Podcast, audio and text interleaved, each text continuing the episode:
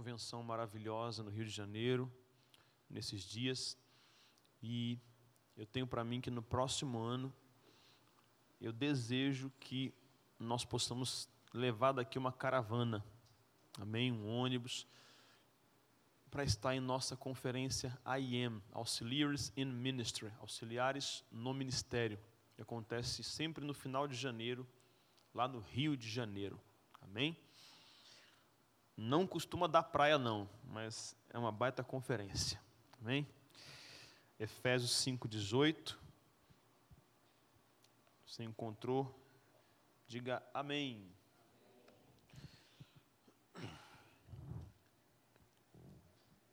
E não vos embriagueis com vinho, em que há contenda, mas enchei-vos do Espírito Santo. Eu gosto desse texto, vou ler de novo. E não vos embriagueis com vinho, em que há contenda, mas enchei-vos do Espírito. Diga amém. Diga sobriedade, sobriedade. e lucidez. Tome assento.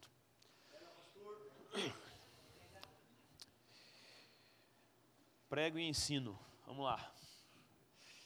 Queridos, o apóstolo Paulo está aqui inspirado pelo Espírito Santo de Deus, trazendo uma orientação através de seis capítulos à igreja que está em Éfeso, igreja que ele plantou, igreja que ele mesmo estabeleceu. Paulo plantou essa igreja em sua segunda viagem missionária. Quando chegou nessa cidade, encontrou ali aproximadamente 12 crentes. Então já havia ali uma igreja, porém digo que Paulo plantou, porque a igreja só começa quando acontece isso que eu vou falar agora.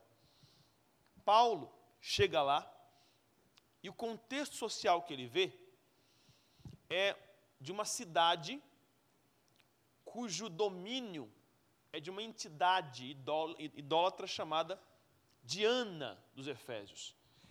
A cidade toda, tudo que acontece na cidade, gira em torno desse culto pagão à falsa deusa Diana. Então, o comércio lá gira em torno disso. Há na cidade um grande ourives, empresário, que faz nichos da Diana, e ele é o mega empresário da cidade. Ele tem a sua subsistência através disso. A economia da cidade gira em torno do culto a Diana. E lá há uma igreja que é irrelevante que não impacta em nada, que não causa transtorno nenhum para as trevas. Diferente do que nós vemos, por exemplo, em Atos 16, quando Paulo chega em Listra e o burburinho que há, a fala que há, é de que Paulo e seus amigos, aqueles que têm alvoroçado o mundo, chegaram também aqui. Ou seja, a igreja e o crente, quando chegam em um ambiente, a palavra melhor para descrever isso em Atos é alvoroço. Alvoroçar é a nossa missão. Não dá para um crente cheio do Espírito Santo chegar num lugar e esse lugar permanecer da mesma forma. É impossível um crente cheio do Espírito Santo estar numa família e essa família não sofrer nenhum tipo de impacto. Então, há aqui uma necessidade que você entende de ser cheio do Espírito Santo.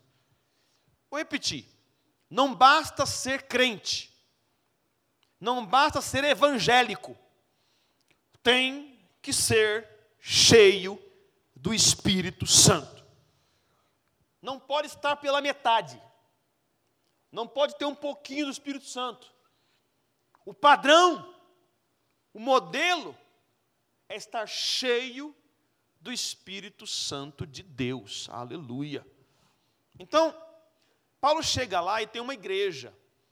E essa igreja, como eu disse, não causa impacto. Paulo vai ao culto. E ao final do culto ele faz uma pergunta. E a pergunta que ele faz revela o que ele viu. Revela a impressão que ele teve. Paulo, ao final do culto, pergunta: Vocês já receberam o Espírito Santo quando creram? E aí a resposta dos doze crentes foi: Cara, nós nem ouvimos falar que haja um tal do Espírito Santo. O que, que é isso? A gente não sabia que havia isso, não. E Paulo meio que, ah, está explicado. E a Bíblia diz em Atos 19 que Paulo ora por eles com imposição de mãos, e ao orar, eles, os doze, são cheios do Espírito Santo e começam a falar em línguas e a profetizar. E aí começa o impacto da cidade, porque agora o pessoal que está no culto da Diana começa a migrar para o culto a Jesus. O pessoal que adorava a Diana agora vem adorar a Jesus. E não são mais doze, começa a crescer.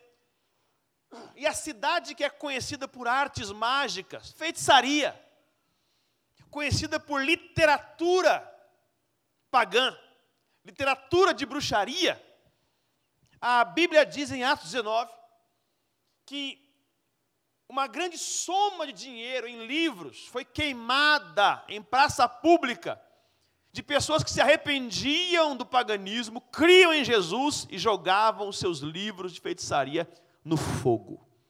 Um avivamento da cidade. Haviam sinais e maravilhas, curas. O sobrenatural começou a operar naquela cidade. Um ambiente de fé foi gerado. O que gera um ambiente de fé? A pregação do Evangelho.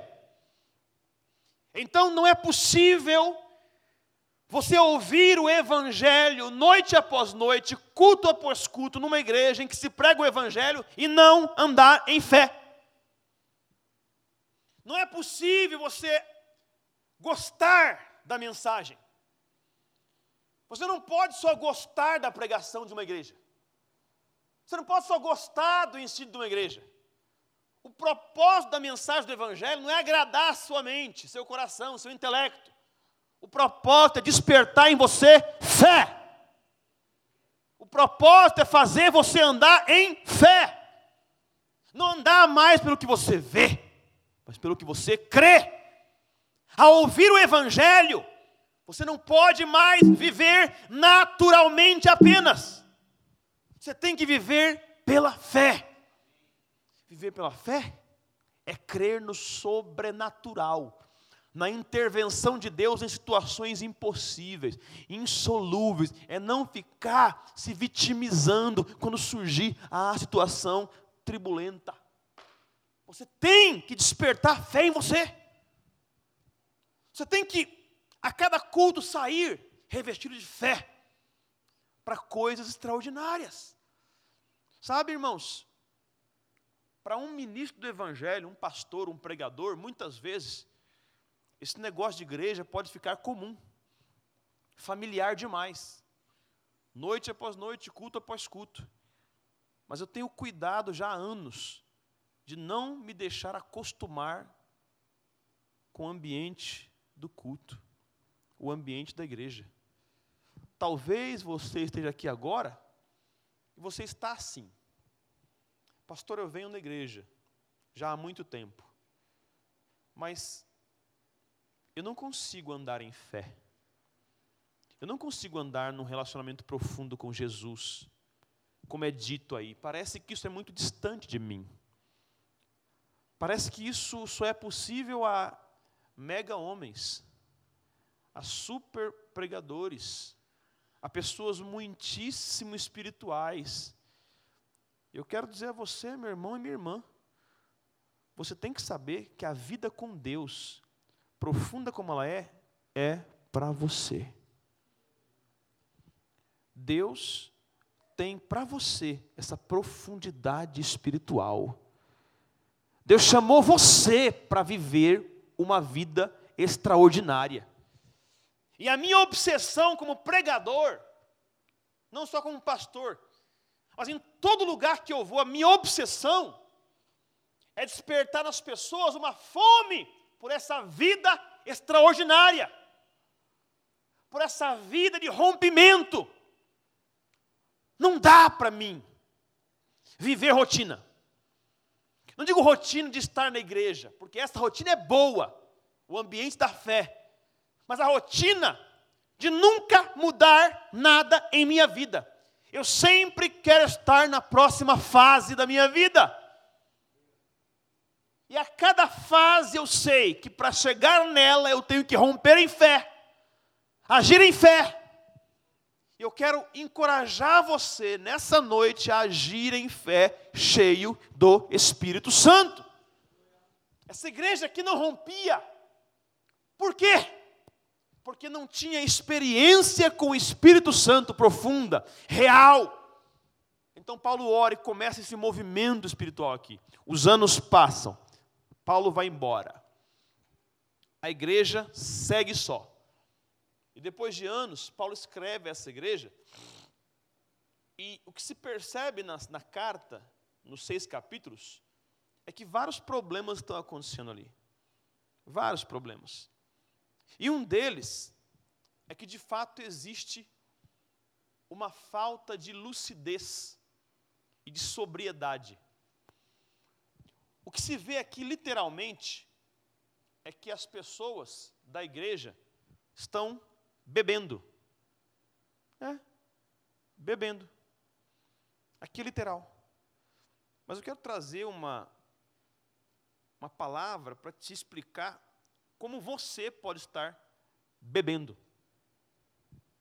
Como você pode estar se inebriando, se distraindo se entorpecendo com alguma coisa. Paulo diz, aqui no verso 18: Não vos embriagueis com vinho, em que há contenda, dissolução. O que ele está dizendo é que os crentes estão deixando a experiência que tiveram anos atrás de se embriagar com o Espírito Santo estão se embriagando com alguma coisa que altere o seu estado de consciência, para que talvez esqueçam problemas. E é isso que faz qualquer substância entorpecente, álcool, drogas, ou qualquer coisa desse século que feche o foco e te coloque em estado de hipnose. Vou te fazer entender isso aqui agora. O que é um estado de hipnose? É qualquer coisa em que você fecha o foco e que tire você da realidade por um momento. Algumas dessas coisas não são pecado, dado o nível que você faz. Exemplo: por que ao assistir um filme, eu e você, de repente entramos naquele filme e nos emocionamos com as cenas daquele filme como se fosse a realidade. Porque fechamos o foco, estamos num estado de semi-hipnose. Nós fechamos o foco numa caixa quadrada que nos remete a uma realidade utópica que não existe e aquilo nos emociona, nos causa sensações. Então, essa é uma forma de escape da realidade. Como eu disse, não é ilícita. Mas se isso se torna a sua dinâmica de vida, se você foge do propósito e se embriaga com entretenimentos, você está destruindo o seu sonho em câmera lenta. As coisas que Deus falou com você, que Deus prometeu a você, que incendiaram seu coração, as coisas que você ouviu em profecia, na pregação, que entraram em você, que você sabe que foi ao teu respeito, essas coisas podem ser demolidas quando você se embriaga com entretenimentos. E o mundo hoje está cheio disso. As pessoas estão literalmente demolindo seus sonhos, seu propósito. Irmãos queridos, irmãs queridas, entretenimento é uma iguaria. Você não dá, você não consegue comer o tempo todo num restaurante caro, caríssimo. Então você vai de vez em quando, pega sua namorada, seu namorado, seu esposo, sua esposa. Hoje eu vou num lugar especial. Vamos comer. Qual, qual que é o lugar? Depois você me fala, Isaías. Hã?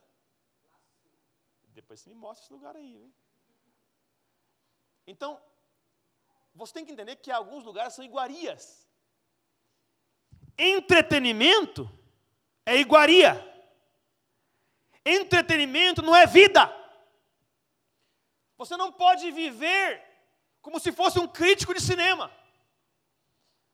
Você não pode viver maratonando série após série e cumprindo o seu propósito de vez em quando.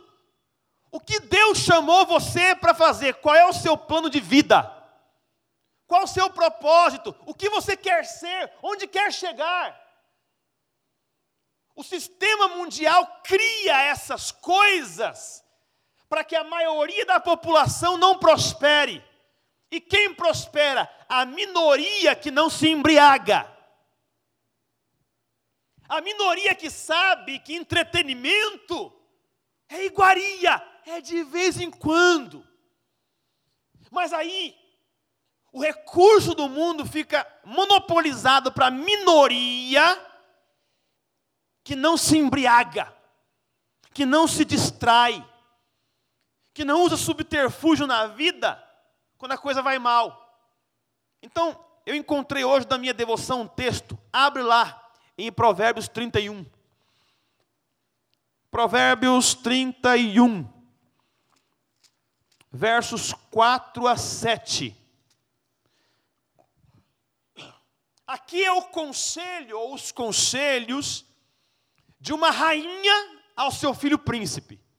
Então a mãe está aconselhando o filho que um dia vai ser rei, um nobre, alguém da nobreza, da grandeza, da excelência. E o que ela diz? Olha só.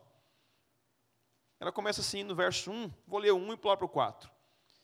Palavras do rei Lemuel, a profecia que lhe ensinou sua mãe. E aí ele começa a falar o que a mãe falou, a rainha. Como, filho meu, e como, ó filho do meu ventre? E como, ó filho das minhas entranhas? Não des às mulheres tua força, nem os teus caminhos os que destroem os reis. Aí começa. Quatro. Não é próprio dos reis, ó Lemuel. Não é próprio dos reis beber vinho, nem dos príncipes desejar bebida forte. Ou seja, o que ela está dizendo?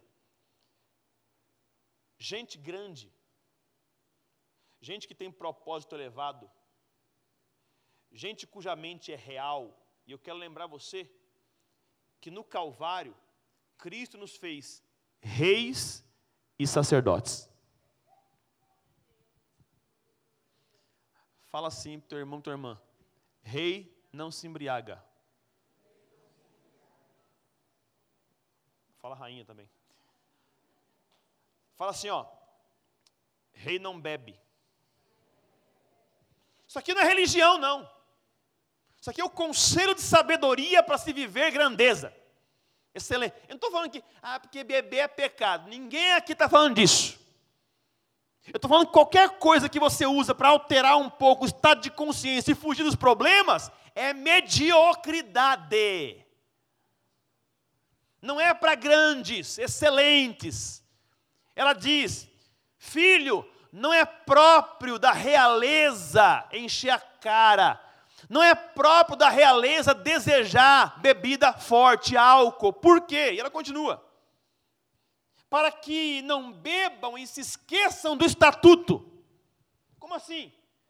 para que não esqueçam que há regras na vida. Quem perde o senso de consciência esquece que na vida há regras. E as regras não são para oprimir pessoas. As regras são para nortear pessoas à grandeza, à excelência, à riqueza, à prosperidade. Então ela diz: para que não esqueçam o estatuto e pervertam o juízo de todos os aflitos. Ou seja, quem bebe é egoísta, porque ao beber não consegue mais pensar que há um mundo cheio de aflitos. Há uma dor que você foi chamado para curar. Há um tipo de pessoa que Deus quer usar você para restaurar. Mas quando você se distrai com qualquer coisa que altera o seu estado de consciência e vive nisso, você nunca vai pensar no sofrimento alheio. Isso elimina o teu propósito. Eu estou aplicando para você isso. Ela continua. Olha só. Quando ela fala que dá, é deixai. Não é uma orientação a dar bebida às pessoas. Dai bebida forte aos que perecem, e o vinho aos amargosos de espírito. Em outras palavras, filho, você é rei. Você tem um propósito. Bebida é para lascado. É o que ela está dizendo. Quem já está amargurado, quem não quer viver, se enfia nisso. Quem não tem propósito ou perdeu, se joga qualquer coisa que altera o estado de consciência. Filho, você não, você é excelente. Você é realeza. Não se entorpeça. Não fique distraído, porque isso vai destruir tua vida. E ela continua: para que bebam e se esqueçam da sua pobreza. Então, pessoas que não são produtivas, pessoas que não são prósperas, bebem para esquecer isso. Bebem para esquecer os problemas. E isso é mediocridade. Mas, pastor, eu conheço gente rica que bebe. Verdade, rica, mas não próspera. Porque é rica, mas morre com cirrose. Desculpe. Porque é rica, mas é tola. É rica, mas se autodestrói. É rica, mas a vida é destruída. As emoções são destruídas. Encontra refúgio nisso. Talvez rica porque trabalhou bastante? Sim. Talvez rica porque herdou? Sim. Mas ainda assim, tola. Agora, ela diz: eles bebem para esquecer a pobreza. E do seu trabalho não se lembrem mais. Aquilo que fazem. Porque elas não estão cumprindo o propósito.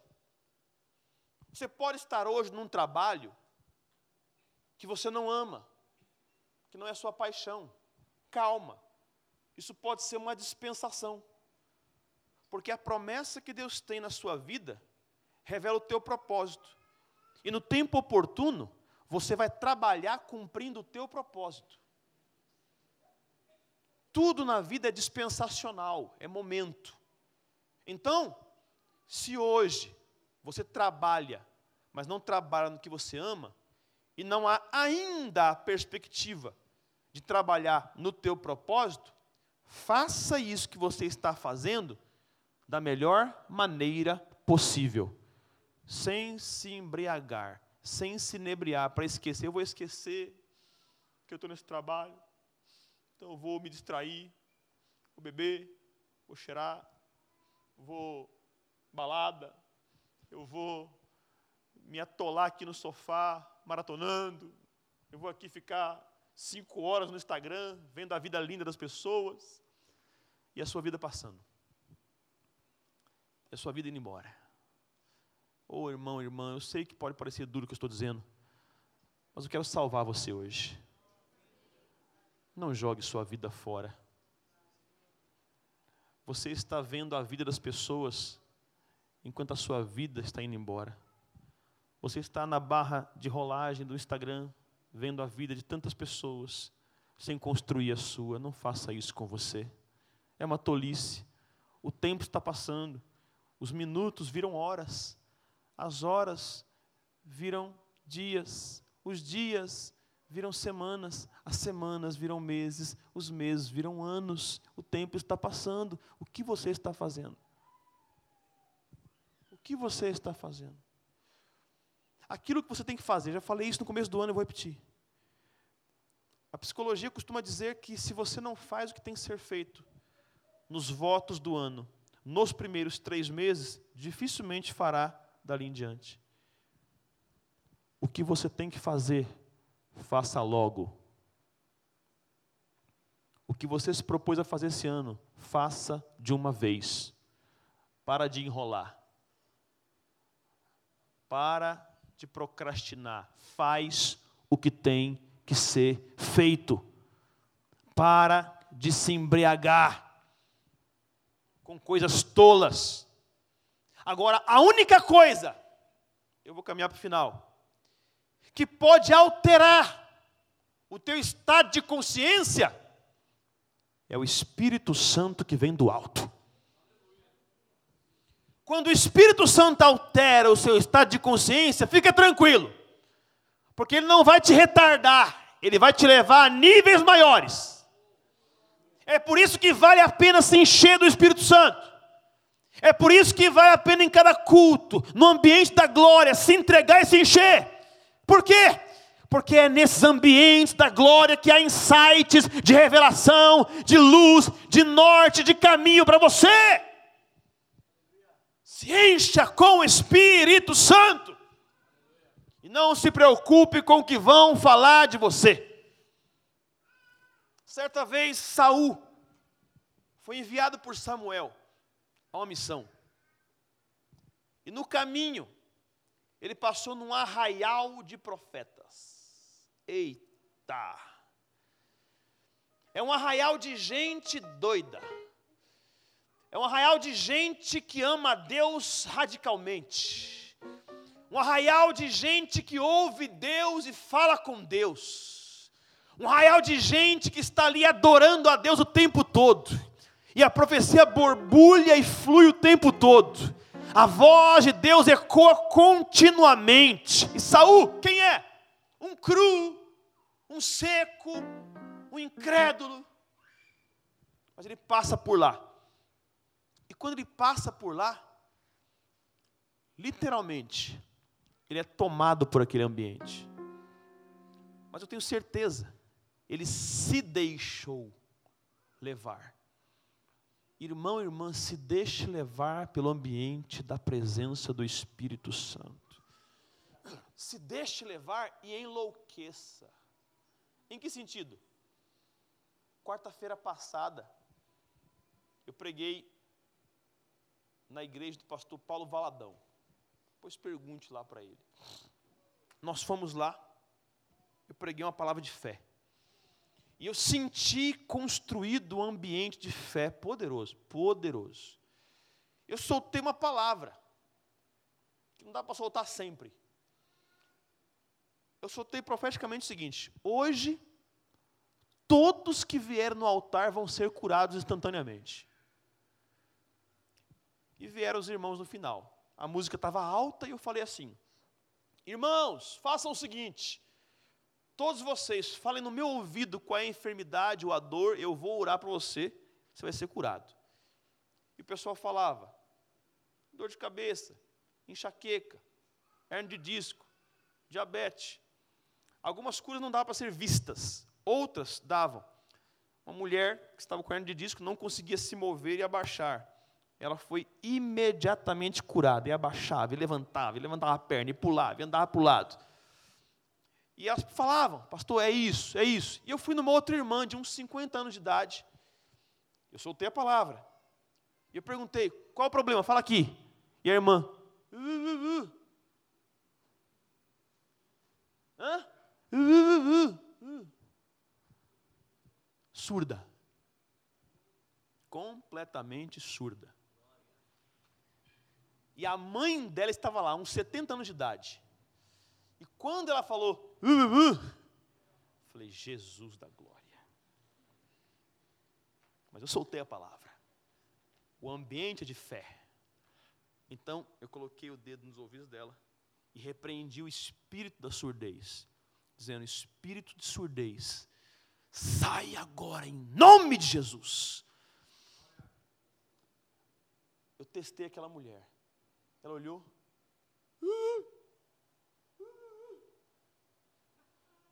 Está ouvindo?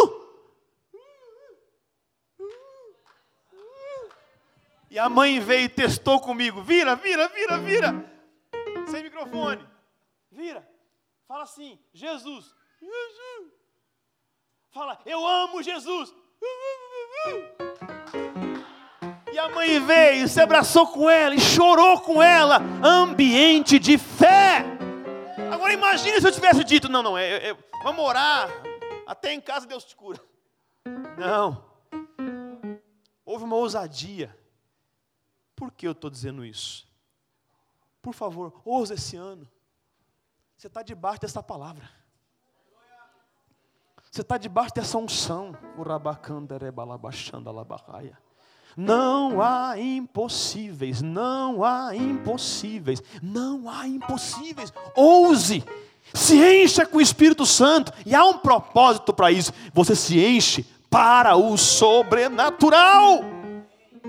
Então, aquele povo, em Atos 2, estou acabando, em Pentecostes, eles foram cheios do Espírito Santo. E ali no verso 13 do capítulo 2, mais ou menos, os homens que estão vendo o povo de Deus cheio do Espírito Santo, eles falam assim: esse povo está embriagado, esse povo bebeu, esse povo não está normal, é verdade, não está mesmo não. Quem é cheio do Espírito Santo não é normal, não. Você não pode ser normal, não. Você tem que ser cheio do Espírito Santo. E eles viram alguma coisa? Peraí, calma aí, gente. Eles viram alguma coisa. Eles estão de longe vendo um povo e dizendo: e esse povo está bêbado. Quais são os sinais externos de um bêbado? Talvez cambalear, talvez falar coisas que não se pode traduzir, talvez estar num estado alterado, mas ali era diferente ali era diferente. Esse povo se entregou ao mover do Espírito Santo. Fique em paz, fique em paz. Esse povo se entregou ao mover do Espírito Santo. Eu sei que eu já devo ter pregado isso aqui muitas vezes, muitas vezes. Mas eu quero pedir uma coisa para você. Guarda esse pedido. De tudo que eu falei, se você puder guardar, isso aqui guarda para hoje. Se entrega. Se entrega. Completamente. Se abre completamente para as coisas do céu. Sem reservas. Sem reservas. Diga, Senhor, eu estou aqui de espírito, alma e corpo. Senhor, eu estou aqui. Toma-me. Toma-me. Estou aqui, Senhor. O que o Senhor quer fazer na minha vida e através dela? Toma-me. Toma-me.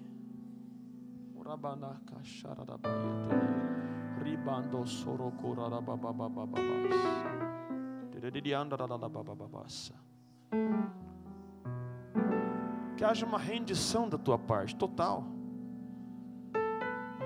Isso pode acontecer num dia marcado, que pode ser hoje. Você pode lembrar desse dia para sempre.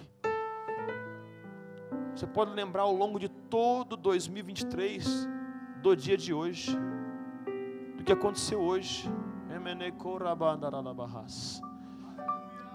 Sair do natural. É exatamente isso que Deus quis mostrar na visão de Ezequiel.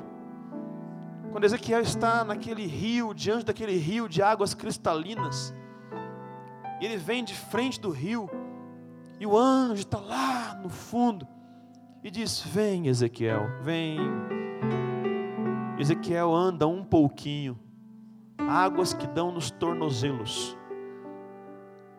Ele acha que está bom, talvez é uma boa vida espiritual, íntegra, piedosa, santificada. E ele fala: tá bom, eu sou crente, estou salvo, vou para o céu, água no pé. Mas o anjo do Senhor de lá diz: vem mais, Ezequiel, pode vir, mais 500 côvados. E ele vai um pouco mais, águas nos joelhos. E ele pode achar que é o ápice dele, o máximo dele. Talvez agora ele foi cheio do Espírito Santo, batizado com o Espírito Santo. Talvez agora a ideia, o conceito aqui é de alguém que está até pregando água no joelho. Pregando, cantando, tocando com água no joelho. Liderando, operando com água no joelho. Está fluindo, está acontecendo. Porque a água no joelho é o suficiente para acontecer muita coisa. Mas o anjo diz: Vem mais, vem mais, Ezequiel mais 500 metros, mais 500 côvados. Vem, vem, vem. Ezequiel vai. Água nos lombos. Já começa a perder um pouco o controle. Água nos lombos. Agora há mais renúncia. Agora há mais compromisso. Agora se abre mão de mais coisas. Agora se esquece as impossibilidades. Agora há uma entrega um pouco maior e talvez a pessoa que está com água nos lombos na cintura, diga: Uau, agora estou vivendo abundância, plenitude, agora sim. Mas aí o anjo, insatisfeito, diz: Não, Ezequiel, pode vir mais, vem, vem, vem, vem. Deus está falando com você. Deus está falando com você. Vem mais, vem mais profundo. Quando você vem para o fundo, mais fundo, como foi Ezequiel, agora é água que só se move a nado. Perdeu o chão, perdeu o controle, tem que se debater para respirar. Só que o ponto é esse: não se debata, mergulhe. Mergulhe, se perca, perca o controle porque é nesse perder o controle que o poder da santificação se apropria de você. Que velhos e antigos hábitos desaparecem. Que novos hábitos que você tanto deseja para ser o melhor surgem, brotam. É nesse mergulho nas águas de Deus que de repente você não enxerga mais o impossível. Tudo é possível para você. É nesse mergulho em que você está nadando na presença do Senhor, que agora tudo que você fala é fé. Suas palavras são fé, seus pensamentos são fé. E pode acontecer qualquer coisa ao seu redor, lutas, crises, tribulações, você está mergulhado. Mergulhado. E nesse mergulho na água de Deus, você não prende a respiração. Você bebe da água e não morre afogado. Isso é embriaguez do espírito. Se encha, se encha, se encha. Oh meu Deus, eu estou diante de pessoas aqui que vão às nações. Há pessoas aqui dentro que vão às nações.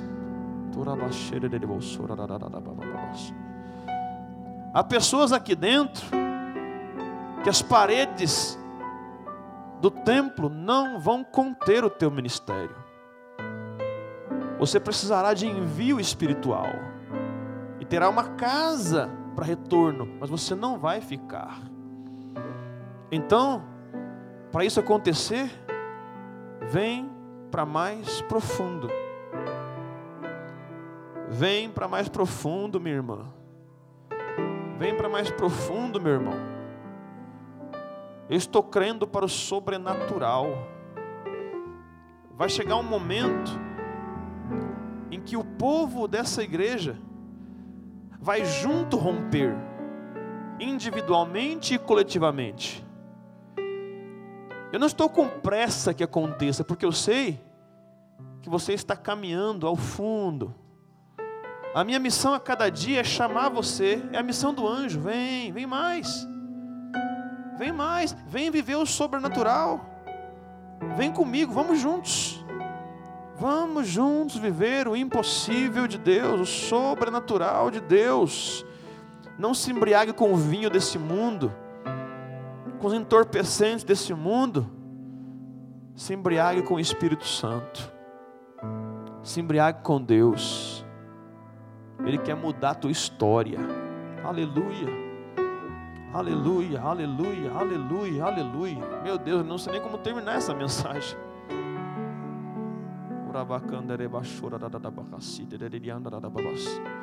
Eu só quero continuar sentindo um pouquinho mais do que estamos sentindo aqui agora.